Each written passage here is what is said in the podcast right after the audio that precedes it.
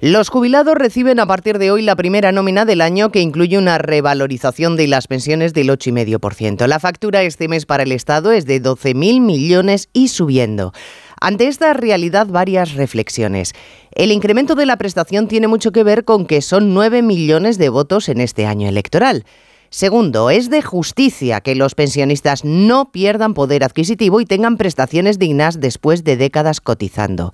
Tercero, es difícil que salarios de 1.000 euros mantengan pensiones de 3.000, así que el problema no está en la prestación, sino en los sueldos que se pagan. Y cuarto, es fácil señalar a los despiadados capitalistas como hace Podemos, pero hoy letrados de la Administración de Justicia, trabajadores de la Seguridad Social, del SEPE, de la Agencia Tributaria o de la Sanidad están en huelga y todos ellos tienen un mismo patrón, el Gobierno, la Administración Pública.